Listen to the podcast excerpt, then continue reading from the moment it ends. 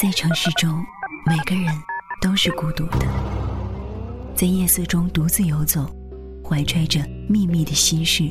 今天真辛苦，伦敦下雪了，又湿又冷。也许期望着相互慰藉的邂逅，也许只是享受一个人的孤单。每当夜晚来临，我又见到了小爱我。就感觉到一我种们换了一辆又一辆的极深公共汽车那是我们天天都要坐的公共汽车我，就开着车，一个人穿来穿去。穿行在整个城市里。关于这座城市的故事，天天关于隐藏于繁华之中的孤单心事，总有一个会打动你。酸酸的，城市深呼吸，夜不成眠，夜不成眠，只为你，只为你。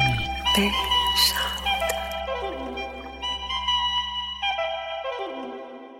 伤。尾行，李荷熙。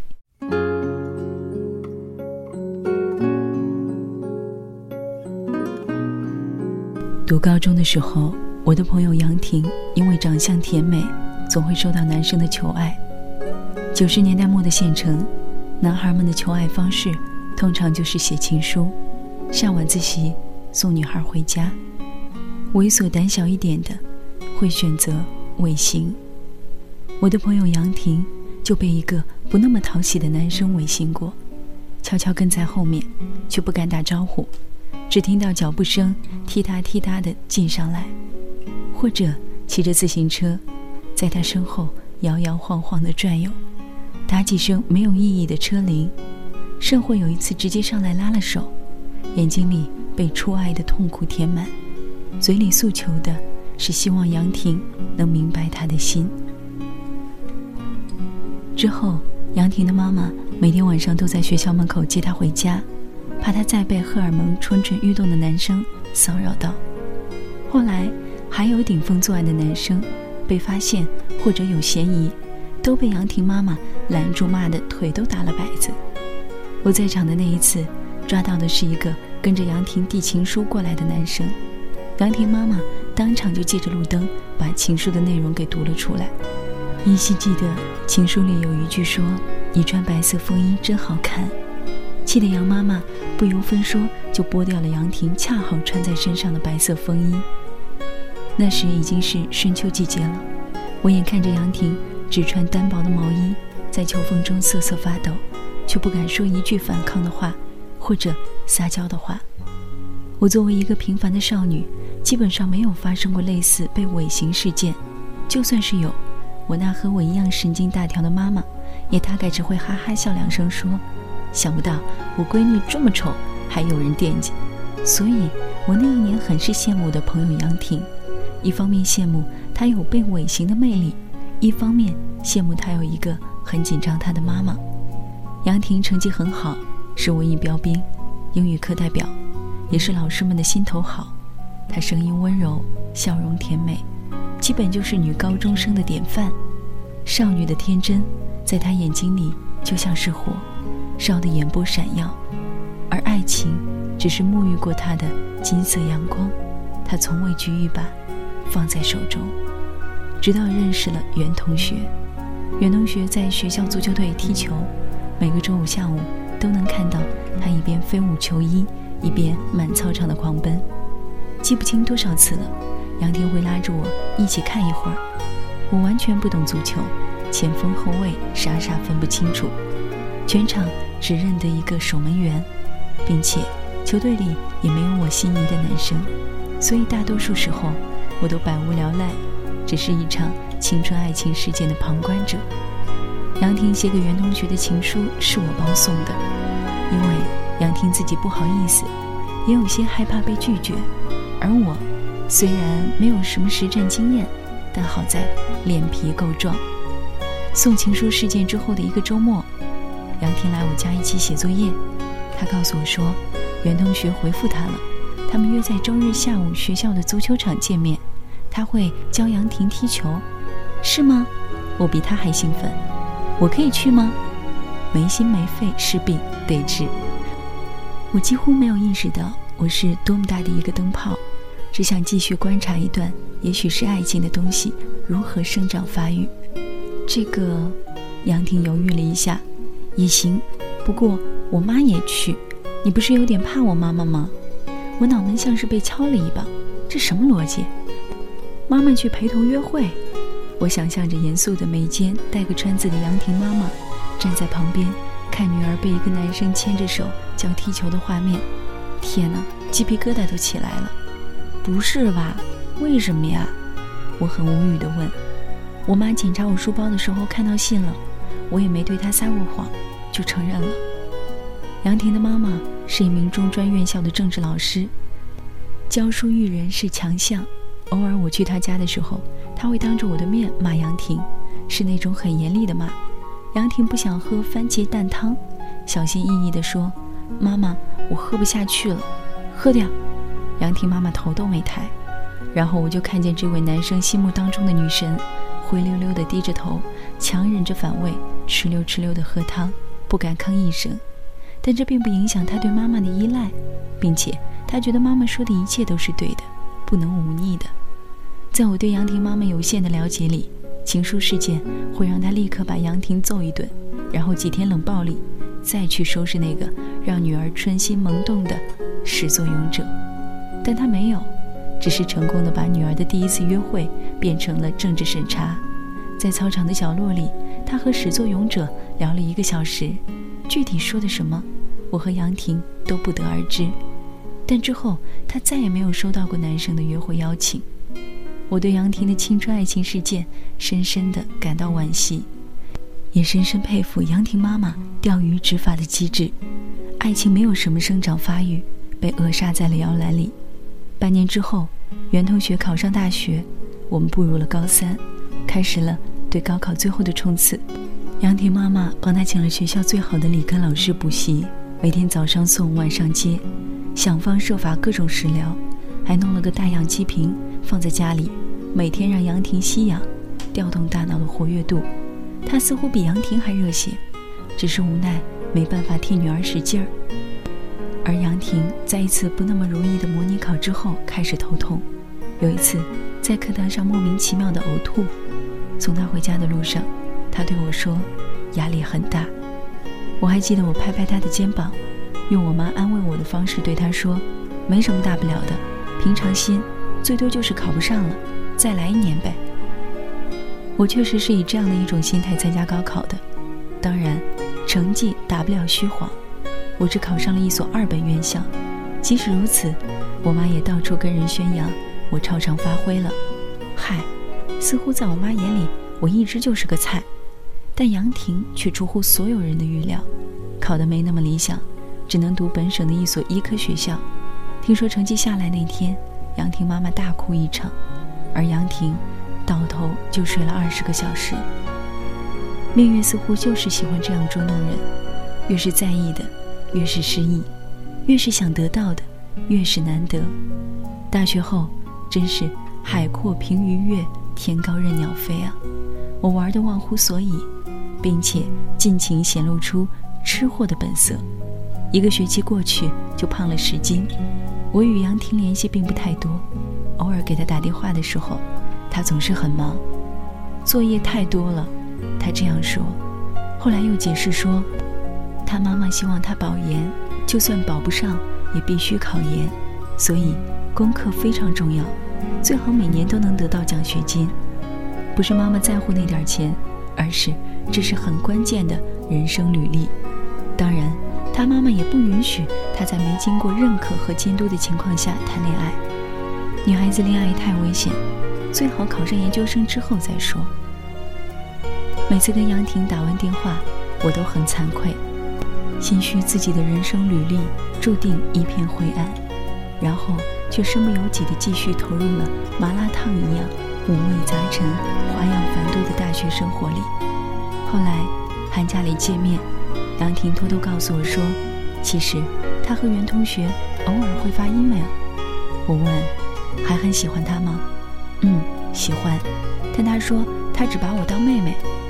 杨婷低头吃甜筒，他有女朋友了。他似乎瘦了一些，更加有点古典美人的感觉了。那，我小心翼翼地问：“有几个男生想约你，你能出得来吗？”以为大学就可以随心所欲追女生，心像脱缰了的野马一样的男生，曲线救国，希望能通过我遇到杨婷。你给我妈打电话说我们一起吃饭。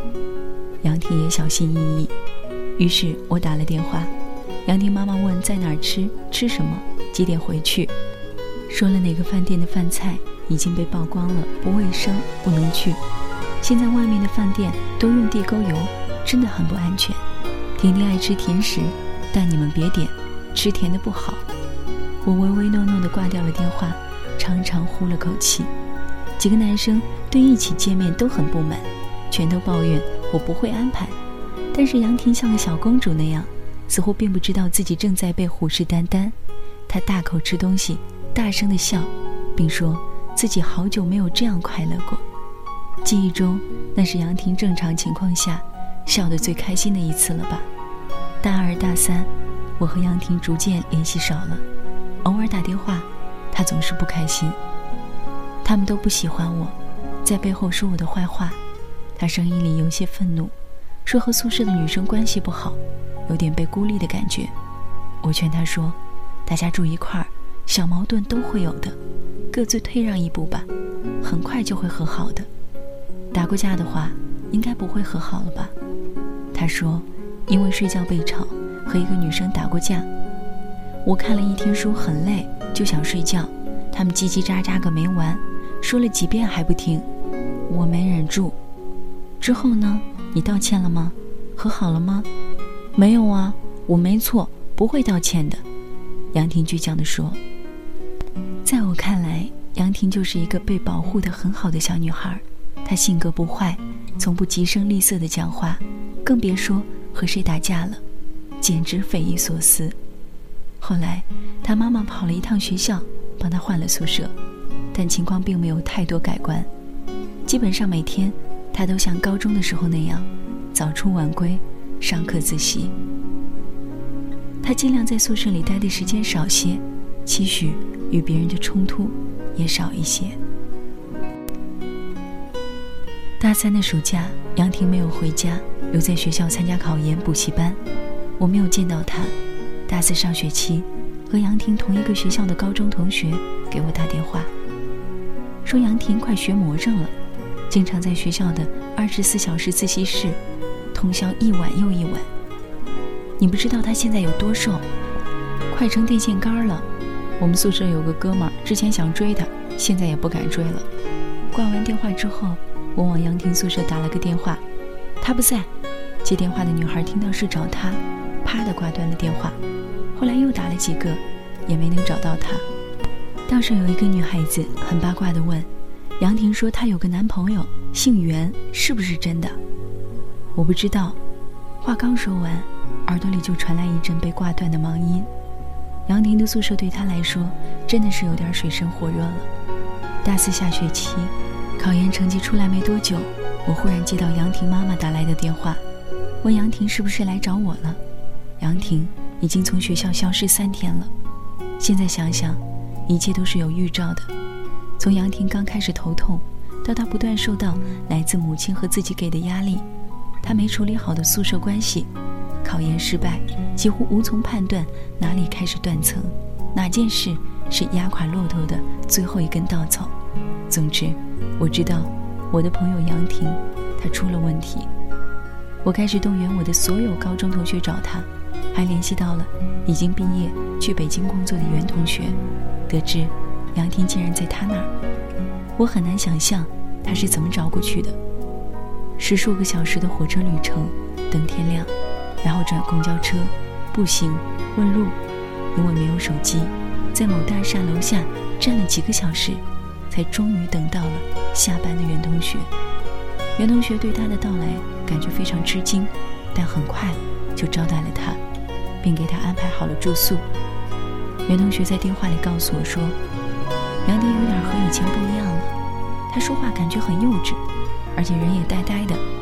问他家的电话，他也不说。还有，袁同学没有办法请假，问我能不能把杨婷接走。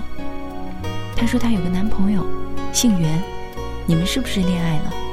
袁同学急忙辩白：“怎么可能？除了回他发的邮件，我多少年没见过他了，我也不知道他怎么会来找我。”挂了电话，我立刻又联系了杨婷的妈妈。第二天，他就去北京接走了杨婷。后来，我打电话给杨婷妈妈，她说没什么事儿，孩子任性什么的。可是，一周后，我再接到杨婷妈妈的电话，听到一个母亲心碎的声音。我记得特别清楚，她在电话里哭着说：“婷婷说她怀孕了。”我联系了袁同学，小心翼翼地把这件事告诉了他，然后几乎可以看到他在电话线那一头暴跳如雷。他诅咒发誓：“我要是碰过他一下，我立刻去死。”袁同学为了证明自己的清白，说安排杨婷住宿的酒店有监控，他只送过她回过一次酒店，连房间门都没有进去，分分钟都可以调监控出来看。几天后。杨婷的妈妈打电话给我说：“婷婷来例假了。”我和杨婷在网上聊天，我问她为什么说自己怀孕了，她说：“你不懂，这是母体对孩子的感知。”但是你和袁同学并没有发生什么呀？一定要发生过什么才会怀孕吗？是啊，而且你现在正在来例假呀。反正我怀孕了。听完他说这话，我的手开始抖。然后在计算机房旁若无人的哭起来。在长达几个月的就医诊断和测试之后，杨婷被诊断为精神分裂妄想症。杨婷妈妈为她请了假，接她回了老家。从那之后，我和杨婷每天都在网上聊天，几乎她每天都会问我，有什么好看的电影吗？我就找一部电影推荐给她，但她会说：“哎呀，我也不知道我有没有时间看。”我还得看书学习呢，我还得再考一次研究生。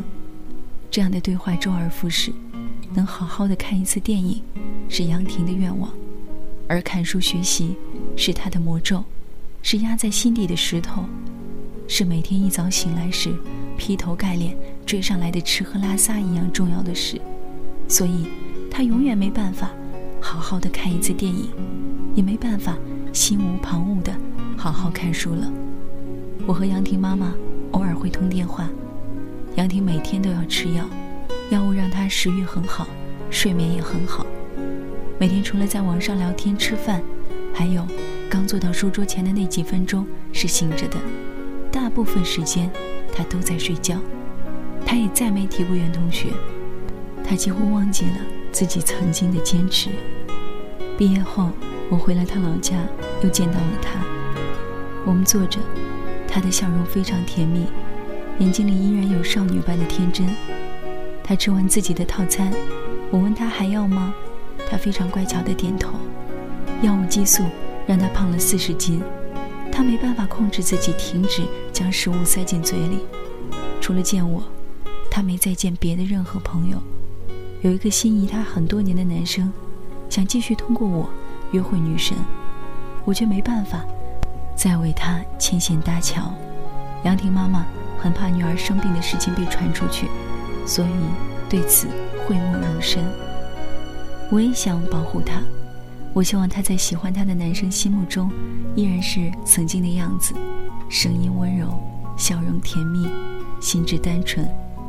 我希望她只是让爱她的人心碎了一点，而不是被不太相干的人指点评论。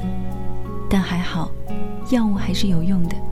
一年后，杨婷完成了学业，拿到了毕业证。记得杨婷高中的时候曾经跟我发过牢骚，她因为很怕妈妈不高兴，所以从来不敢跟妈妈提任何要求。借着这一场病的躯壳，她似乎才真正开始有了童年。于是，她妈妈陪她去动物园、去游乐场、去电影院、去逛街买衣服，对她有求必应。她喜欢婚纱。甚至由着她独自拍了很多套婚纱照，喜欢大海，就去了海南三次，把卧室布置成了沙滩，而且开始看一直喜欢却不敢看的动漫。有一次，我和杨婷妈妈聊天，她老了，眉间的川子似乎更深，但因为都是笑着和杨婷说话，笑纹也深了些。她不再奢求杨婷能有多优秀，有一个多么璀璨的未来。多么炫目的人生！她只希望她的孩子能不再犯病，无论是心理还是生理，都能恢复健康。他也不在乎他是不是胖，是不是孩子气，是不是不工作只花钱。他只希望他能拥有普通的快乐。他不会再给杨婷任何压力。杨婷生病后，包括杨婷爸爸在内，几乎所有亲戚都觉得是他给杨婷的压力，逼得杨婷犯了病。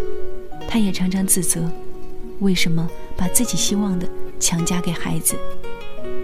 温柔对一个母亲来说太重要，是孩子成长过程中内心最坚定的力量，是性格塑造中最优质的元素。遗憾的是，他学会的太晚了。那天回家，我抱住我妈胖胖的脸蹭来蹭去，她毫不犹豫，一巴掌拍在我屁股上，像狗一样滚。毕业后几年，因为工作的关系，我一直身在异乡为异客，在成长的坚持和妥协中不断摇摆，和恋人分手，又遇见下一个人，然后和他结了婚。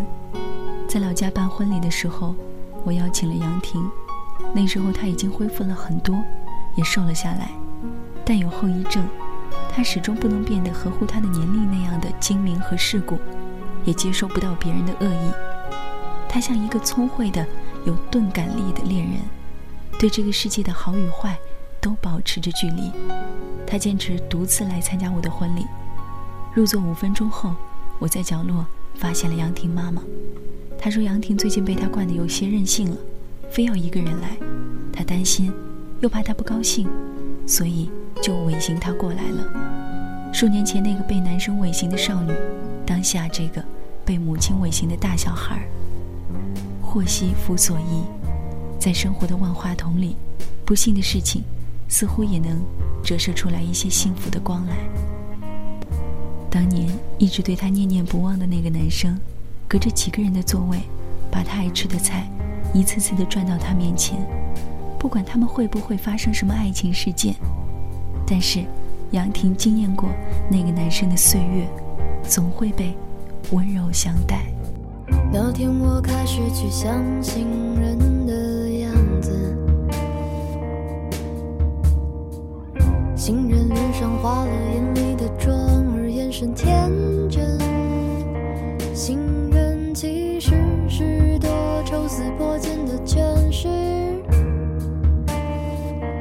你如果还有深入浅出的